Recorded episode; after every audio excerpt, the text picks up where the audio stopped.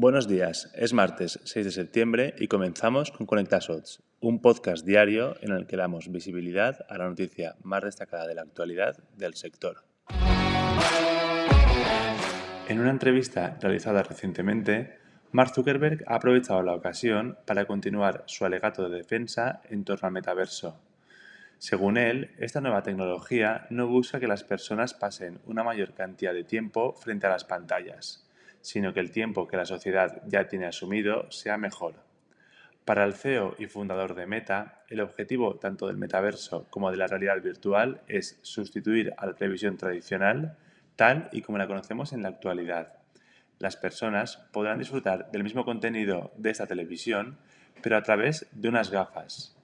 Para él, esto supondría una importante mejora en la calidad de vida de las personas.